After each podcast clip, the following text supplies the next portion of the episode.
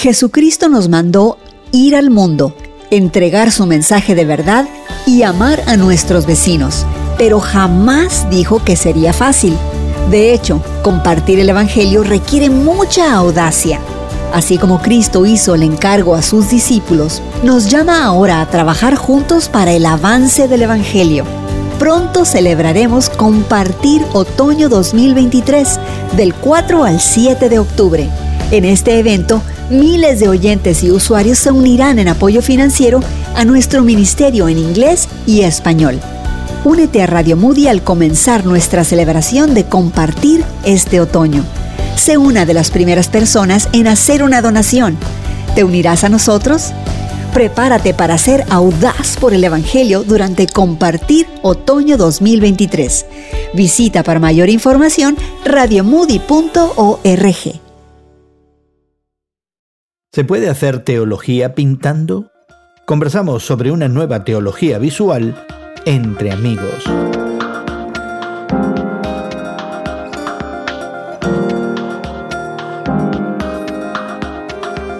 Gracias por acompañarnos entre amigos esta conversación semanal sobre la fe cristiana y su interacción con el mundo contemporáneo que tenemos regularmente Guillermo Serrano, Elsa Mazón y tu amigo Gerson García. Hoy conversamos sobre una serie de reinterpretaciones artísticas que se hacen en estos días del arte religioso del Renacimiento con alguna intención de comentario y crítica social. Pero antes queremos invitarte a que te suscribas a nuestro podcast que encontrarás en tu plataforma de podcast favorita. Ahí encontrarás enlaces a los recursos que mencionamos, la posibilidad de comentar sobre nuestro tema y encontrar otras conversaciones que pudieran interesarte.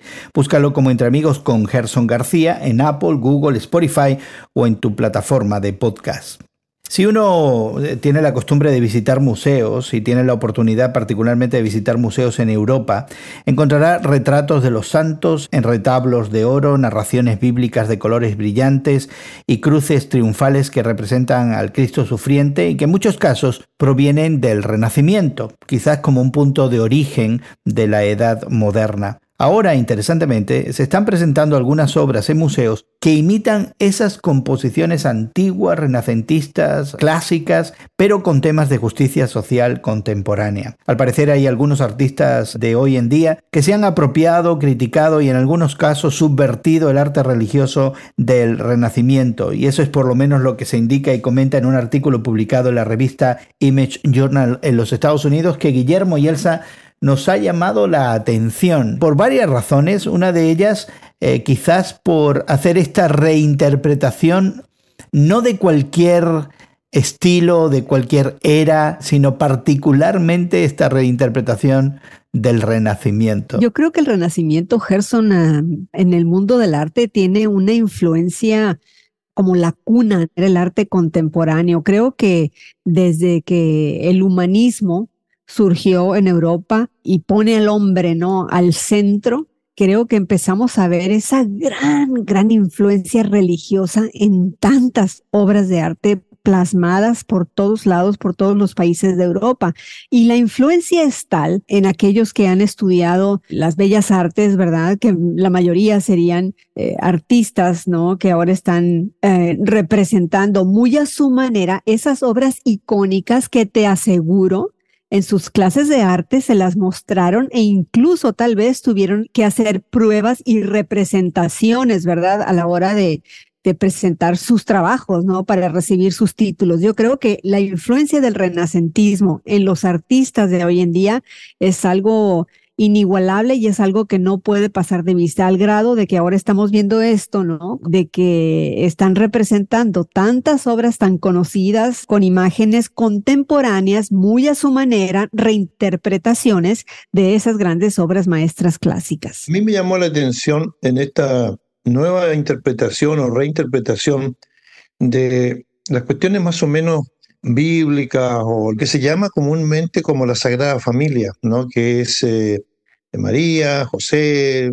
El niño pareciera que no se ve un poco, pero están al otro lado de una especie como de vitrina, una gran cantidad de gente mirándolos, y son gente común, silvestre, que no tiene ninguna importancia a la hora de la escala social, pero que los están mirando como una especie de exhibición. Eso me llamó poderosamente la atención porque en el arte, generalmente, se presenta la Sagrada Familia como separados de la gente, como si fueran objetos de veneración, de adoración, de exhibición, pero no están rodeados de gente común. Y eso me llama la atención en esta nueva representación, de la que yo soy partidario porque esta familia especial, ¿verdad? De donde vendría el Mesías a lo mejor, eran gente común, eran gente sencilla, eran gente que podría estar en el barrio nuestro, ¿no? Y el artículo apunta a Guillermo y Elsa esa preferencia del Renacimiento quizás por la serie de licencias artísticas que se permiten. Eso por un lado. Por otro me pregunto si no es una vuelta a los orígenes, es decir, que el arte, por lo menos occidental, arranca de alguna manera con el renacimiento. La misma palabra, ¿verdad? Te, invita a esa idea de que aquí está empezando algo nuevo y este es un punto de origen. Y no sé si esta intención de volver a este punto de origen tiene que ver con el hecho de que necesitamos empezar a ver las cosas de otra manera. Bueno, verlas de otra manera significaría volver nuevamente a poner al hombre, a la mujer, a la familia, a los niños, a los seres comunes, como formando parte de esta interpretación artística y no solamente como, como los espectadores que somos nosotros que vamos a un museo y que nos, y que nos embobamos, por, por llamarlo de alguna manera muy, muy coloquial, ante una pintura que, que, tiene historia, que tiene mucho precio, como que está rodeada de, de marcos especiales, de, de, alarmas, pero que nosotros realmente queremos mirar porque realmente forma parte de, de toda la historia del ser humano. Entonces yo creo que el arte de hoy quiere de alguna manera volver a mirar al ser humano como algo importante que forma también el centro, que no somos observadores, que somos también participantes. Y eso me gustó este artículo, que no creo que vaya, honestamente, y entre nosotros, yo no creo honestamente que vaya a ser mucha historia ni que vaya a ser muy, muy, muy difundido. ¿eh? Discúlpenme. Es un reflejo, el artículo es un reflejo, ¿verdad?, de lo que está ocurriendo ahora con el arte contemporáneo. Los artistas, pienso yo, están tratando de acercar el arte a su realidad, a la realidad de nuestros días, de reconstituir el arte renacentista y hacerlo propio traerlo más de cerca a su realidad. Y yo creo que esto es válido. No creo que, que vaya a tener, obviamente, como dice Guillermo, la influencia transformadora que el arte renacentista ha tenido en muchos de nosotros. Entonces, yo creo que, que no, no vamos a tener esta misma influencia con este grupo de artistas reinventando de cierta manera estas grandes obras uh, de renacimiento, pero, pero sí tienen su validez, tienen su validez porque están comunicando la realidad actual. En el artículo se indica de que mm, las expresiones que son una reinterpretación de este arte renacentista se manifiestan en diferentes maneras, ¿no? Desde lo que se describe como pastiches postmodernos a críticas subversivas, pero que tienen una comunalidad, es que estas narrativas visuales enfatizan en las relaciones y en la comunidad, de que de alguna manera hay una concretización también de lo que es el arte eh, la experiencia artística de, la belleza y lo que eso emocionalmente provoca a algo más eh, concreto en términos de crítica social, de comentario social o de propuesta social, de alguna forma, ¿no? Y me llama mucho la atención porque esta es una conversación muy antigua en, los estudios de arte, ¿no? Si el arte es simplemente algo que nos crea placer al verlo o tiene una intencionalidad comunicativa y que está diseñado para cambiar las cosas.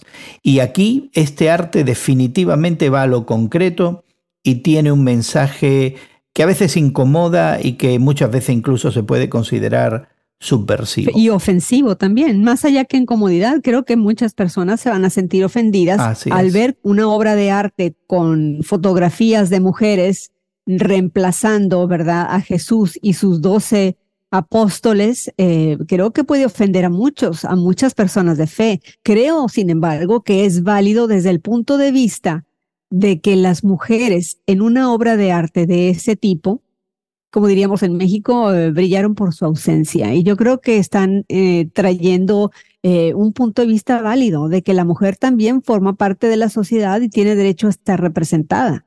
Déjenme decirle a ustedes y déjenme bajar un poco al, al terreno del común de, los, de nosotros los seres humanos, con una tira cómica que era la de Mafalda, la, la muchacha esta intrépida y también reaccionaria, que salía siempre con preguntas capciosas y entonces en un momento ah, la llevan al, museo a ver una obra de arte famosa y todo eso, entonces como parte de, de, una gira de la escuela. Entonces el pintor que estaba por ahí o el administrador del museo la ve tan interesada y le dice, muchachita, eh, ¿te gusta esta obra que estás mirando? ¿Te gusta esta pintura?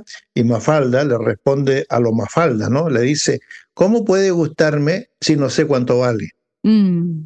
Y la pregunta es, extraordinaria, porque realmente el arte hoy día lo valoramos en pesos. Es decir, nosotros le damos un valor a veces a estas pinturas que son representaciones de artistas más o menos, yo diría, que tomaban en cuenta la historia que nosotros queremos pintar, pero que sin embargo ya la pintaban de acuerdo a su propio parecer. Por lo tanto, la opinión de Elsa de ver a estas mujeres que no aparecen por ninguna parte en la historia, aunque sí aparecieron en momentos históricos, yo creo que tiene validez. Quizás algo para criticar a este artículo, Guillermo y Elsa, es esta idea de que la reinterpretación, que el comentario social, que la protesta eh, encubierta, se produce ahora en este arte contemporáneo y en estas reinterpretaciones del arte clásico, cuando yo creo en realidad que siempre ha estado presente en la expresión artística, ¿no?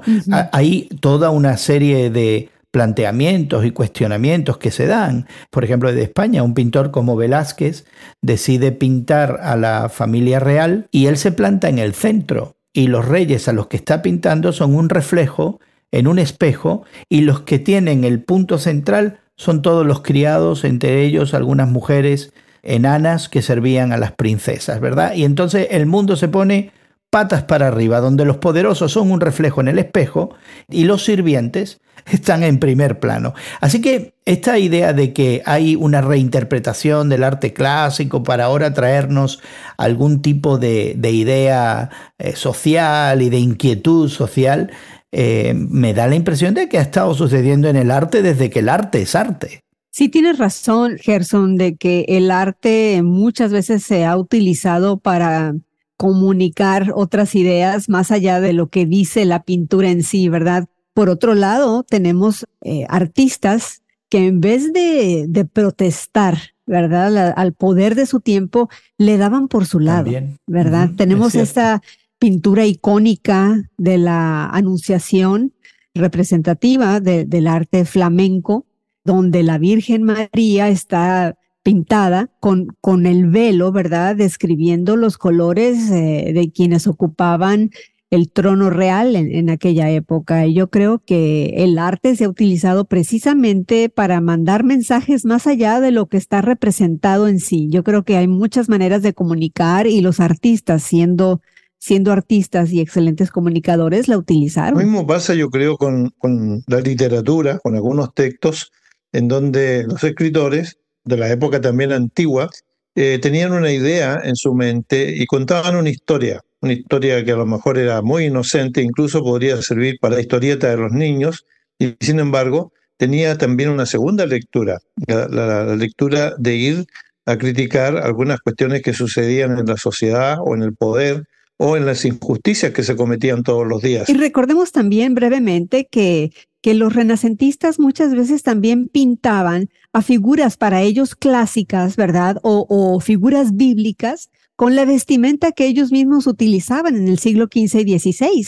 Yo creo que, que, que, en aquel entonces también ellos eran artistas contemporáneos. O sea que ellos también interpretaban de alguna manera. Así es, reinterpretaron la historia a su manera, los trajeron a su presente. Una de las cuestiones que tenemos que mencionar en estas conversaciones donde tocamos el tema de la fe cristiana y el mundo contemporáneo, las ideas que le dan forma, es el hecho de que en el Renacimiento muchos de estos temas son religiosos, sacados de las escrituras, de la tradición cristiana, ¿verdad? Eh, reinterpretados en esa época a la usanza del siglo XV y XVI y ahora vueltos a interpretar con otras inquietudes contemporáneas, posmodernas, aunque la posmodernidad ya no es tan contemporánea, tiene casi un siglo ya, y hay quizás otras ideas que están tomando auge, eh, pero de alguna manera reinterpretadas con ideas feministas, con preocupaciones políticas y sociales que a lo mejor no existían en esa, en esa época. Pero el hecho de que toca la fibra religiosa, ¿no? Y como tú decías, Elsa, a veces muchas de estas cuestiones no son solamente subversivas, pero pueden ser ofensivas para algunos. Eh, debería invitarnos eso de todas maneras al diálogo. Estoy pensando que desde la perspectiva de mi fe cristiana, eh, creo que se nos brinda una oportunidad de diálogo, conversación o incluso si lo queremos belicosamente, eh, discusión teológica, ¿no? Eh, esta propuesta de una nueva teología visual que de alguna manera desafía nuestros entendimientos y nos obliga ahora a dar una respuesta desde nuestra fe. Y yo creo que hay algo de valor en eso. Los artistas interpretaron de alguna manera algunos relatos de la Biblia. Tenemos el caso del Hijo Pródigo, tenemos el caso de la Santa Cena, tenemos el caso de la Anunciación, del, nacimiento de, alguien que vendría a liberar al pueblo. Los artistas se nutrieron de, de estas imágenes para pintarlo de acuerdo a los, primero, a la técnica que tenían, a, los colores que tenían y también dándole su propio énfasis a estas cosas de acuerdo a, su propia perspectiva. Sin embargo, hay una cosa que nunca podremos olvidar y es que estas interpretaciones son intentos humanos de ilustrar una historia, pero que estos intentos humanos pueden tener como no sus fallas, pueden tener como no interpretaciones que no se ajustan realmente a la realidad, porque una de las cosas que muchas personas olvidan es que no tenemos una representación real de cómo eran las figuras de la Biblia, por ejemplo, no sabemos. Se nos describen algunos caracteres por ahí, pero por ejemplo se dice que un hombre era más alto, que de los hombros para arriba no había quien lo superara, pero eso es todo lo que tenemos. No tenemos realmente fotografía, ni siquiera grabado, no, no, hay escultura, no tenemos pinturas. Entonces los artistas han tratado de reinterpretar algunas de estas cosas. Y es por eso que cuando le damos a estas pinturas y a este arte, le damos un carácter sagrado, yo creo que tenemos, corremos un gran riesgo porque realmente a lo mejor eh, estas representaciones no corresponden a la realidad de lo que era el momento, que hay una situación que a lo mejor debe superarse, o de injusticia o, en la realidad que estamos viviendo. Y por eso mismo encuentro yo este arte contemporáneo, ¿verdad? Altamente preevangelístico.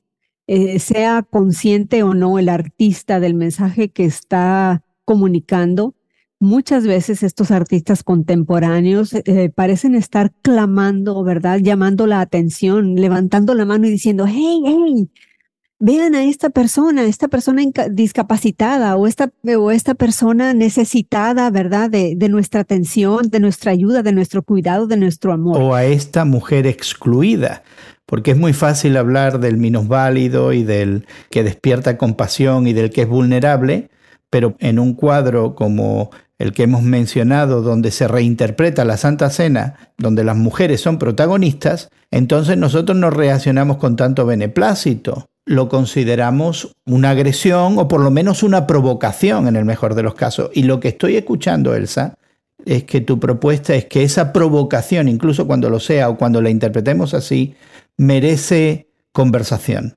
merece atención. Yo creo que es porque muchas veces se está apuntando a una necesidad, a una carencia que la fe aún no ha cubierto y que Cristo mismo nos está diciendo, pónganle atención, escuchen, vean, acudan. Me parece muy llamativo, ¿eh? llamativo el lenguaje que utiliza Elsa cuando dice es lo que Cristo nos está diciendo. Me parece muy interesante porque realmente todas las palabras de Jesús están relatadas en los evangelios y quizá la cuestión que más énfasis él hace es, ve tú y haz lo mismo. Es decir, hay una, hay una invitación a practicar algo, algo de la enseñanza, que a veces es una enseñanza muy breve, muy simple, como por ejemplo ayudar al, que está necesitado, al herido, eh, eh, con, la parábola de buen samaritano, y entonces Jesucristo dice simplemente, eh, ve tú y haz lo mismo. Es decir, hay una enseñanza sintética, clara, quizás breve, pero que tiene mucho significado. Muchas veces los artistas intencionalmente ah, realizan actos subversivos de provocación y nos mueven, nos mueven de nuestras posiciones de, comodidad para hacernos pensar acerca de cosas que no son gratas, que no son, no son buenas. ¿no? Y no necesariamente el arte es siempre bonito, agradable, dulce y evoca buenas emociones. A veces provoca una repulsión tremenda, ¿verdad? Y parece ser que obras que reinterpretan estos clásicos tienen, me da la impresión, esa, esa función principal de provocar de alguna manera. Hemos sugerido la posibilidad que incluso ante esa provocación debemos establecer un diálogo y que incluso pudiera ser un, llamado de atención espiritual de alguna manera, donde el mismo Jesucristo encarnado nos dice, bueno, aquí tienes una realidad, un comentario, una situación, ¿qué vas a hacer con eso? ¿Cómo vas a responder? ¿Cómo deberíamos empezar a articular algunas respuestas? ¿Estamos preparados para responder? El desafío está siempre ahí. ¿ah? Yo creo que hay una eh, pregunta constante que nos hace la fe, en el sentido de si realmente estamos preparados, y yo creo que la preparación nunca es suficiente ante la cantidad de problemas, situaciones, desafíos que se nos presentan eh, todos los días en una sociedad que a veces tiene necesidades apremiantes en algunas áreas. Me acuerdo muy bien de una caricatura que me llamó mucho la atención de un hombre que está parado en una esquina con una cara de mucha espiritualidad y dice, Señor, hazme más sensible a tus dictados, a la guía de tu espíritu y ese tipo de lenguaje. Y entonces aparece en, en el cuadro siguiente, la divinidad le está mostrando a los mendigos, a los necesitados, a los que no tienen casa, a los inmigrantes, y le dice, no necesitas tanta espiritualidad, ahí los tienes, haz y practica obras de misericordia. Y realmente los desafíos están ahí. La cuestión está si somos capaces realmente de poder hacer nuestra parte y si la otra pregunta a lo mejor es muy candente para mí en lo personal, ¿estoy yo preparado realmente para eso? Yo me pregunto, ¿qué haría un artista como esta señora que dibujó imágenes de mujeres eh, contemporáneas y las puso en la pintura de la última cena de Leonardo, ¿no? Cubriendo las caras de los apóstoles. ¿Qué tal si llega otro artista, verdad, y superimpone imágenes de algunos de esos apóstoles, dándoles de cenar a esas mujeres en su cuadro. Yo creo que el arte comunica y muchas veces se le responde al arte con más arte, así como lo están haciendo estas personas. Y, y, yo creo que debemos de recordar como, como personas eh, que conocemos la esperanza de Cristo, que debemos acudir a la gente y encontrarlos uh, donde ellos se encuentran, no en el mismo plano. Yo creo que el artista se le habla con arte. Yo creo que, que debemos de encontrar a la gente donde la gente se encuentra y el artista se le debe de, comunicar con arte. me parece una propuesta extraordinaria, Elsa, y un desafío para todos nosotros ante provocaciones del arte que deben suceder, que son buenas que sucedan, ante las cuales debemos responder. También quizás eh, integrando el arte. Y en el día de hoy quisimos también plantear la posibilidad de responder a todas esas provocaciones de, nuevos entendimientos del arte y de eh, maneras de reinterpretar las obras del Renacimiento, quizás con algún tipo de teología visual. Y esta conversación, obviamente, mi querido amigo que nos acompañas, pues eh, es una conversación que debe mantenerse vigente y viva y por supuesto no hemos pretendido explorar todas las dimensiones de esto, sino simplemente invitarte a esta consideración. Como siempre, eh, te invitamos a que te suscribas a nuestro podcast. Si lo encuentras como Entre Amigos con Gerson García en Spotify, Apple o Google, también encontrarás los enlaces a los recursos que hemos mencionado. Podrás dejar tus comentarios y conversar con nosotros y también encontrarás otros temas y conversaciones que pudieran interesarte. Así que encuentra Entre Amigos con Gerson García en tu plataforma de podcast favorita. Queremos darle las gracias a nuestros equipos técnicos en México y Estados Unidos que hacen posible que esta conversación llegue hasta ti. Nuestra gratitud también para Elsa y Guillermo por darnos de su tiempo. Y tu amigo Gerson García se despide de ti hasta otro momento en el que nos unamos a conversar entre amigos. Entre Amigos es producido por Eventual Media y distribuido por Radio Moody para ministerioreforma.com. Prepárate para ser audaz por el Evangelio durante Compartir Otoño 2023, del 4 al 7 de octubre. ¿Te unirás a nosotros? Visita para mayor información radiomoody.org.